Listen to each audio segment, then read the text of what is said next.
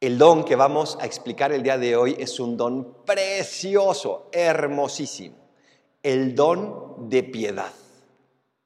Cuando hablamos de que una persona es piadosa, normalmente nos lo imaginamos que es la persona que se la pasa encerrada en una iglesia rezando, esa persona que está todo el día a lo mejor con el rosario en la mano.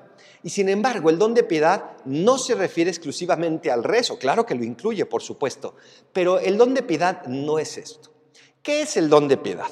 Santo Tomás de Aquino asegura que el don de piedad viene a perfeccionar la virtud de la religión, porque sí, la religión no simplemente es una práctica, no simplemente es una organización a la cual pertenecemos, no simplemente es una serie de cosas que hay que creer, sino que también es una virtud.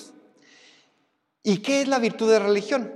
Santo Tomás dice que la virtud de la religión es la que propone rendir a Dios el culto que le es debido. Es decir, que se dirige a Dios como hay que dirigirse y le da todo lo que hay que darle. Esa es la virtud de la religión. Pues bien, el don de piedad viene a perfeccionar esa virtud. Y todos sabemos que la perfección consiste en el amor. Y entonces, ¿qué significa esto? El don de piedad nos hace experimentar un profundo afecto filial a Dios como papá nos hace sentirnos plenamente hijos de Dios y por lo tanto nos hace verlo, sentirlo, experimentarlo como papá. ¿Cuánto bien nos hace esto? Hay muchas personas que arrastran lamentablemente y con muchísima tristeza y dolor heridas que recibieron de su padre. Pues te tengo una buena noticia. Pídele al Espíritu Santo este don de piedad para que puedas recibir de Dios ese sentimiento y esa seguridad de que Él es tu papá.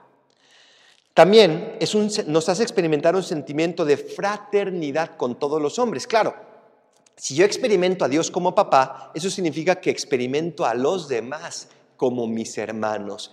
Y por eso hay santos que llegan a entregar su vida de tal manera que es heroica, incluso por personas que tal vez ni siquiera conocieron. Me acuerdo el caso de San Maximiliano María Colbe, que entrega su vida a cambio de que un hermano, es decir, un prójimo, no era hermano carnal, no fuera ejecutado porque era padre de familia. Sin duda lo hizo también con este don de piedad, porque lo experimentó como hermano. Además, crea en nosotros un sentimiento y una tierna devoción a las personas y a las cosas divinas, por ejemplo, a la Virgen, a los santos, también a la Sagrada Escritura, a los ángeles, a la Iglesia, al Papa, a los superiores, a los sacerdotes. Nos hace tener también esa tierna devoción hacia ellos, porque los vemos como esos instrumentos a través de los cuales Dios Padre actúa en nosotros.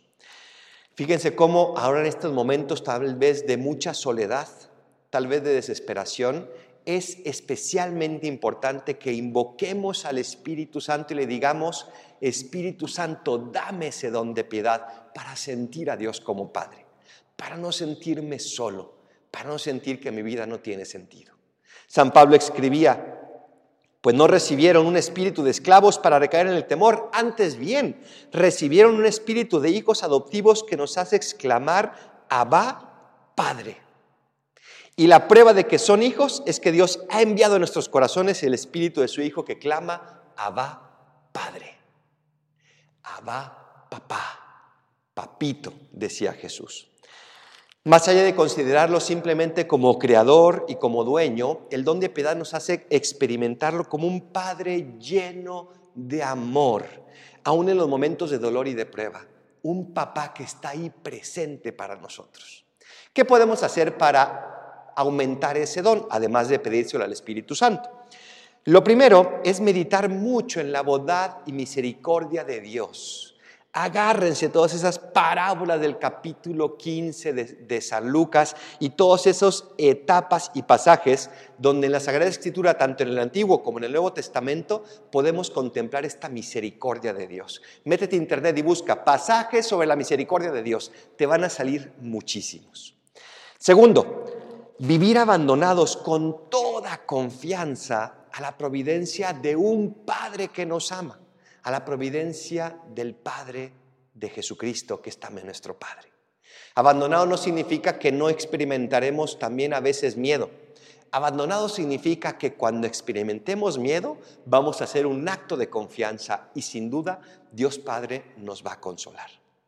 En tercer lugar, convertir nuestra vida en una ofrenda a Dios, haciendo todo para agradarle a Él.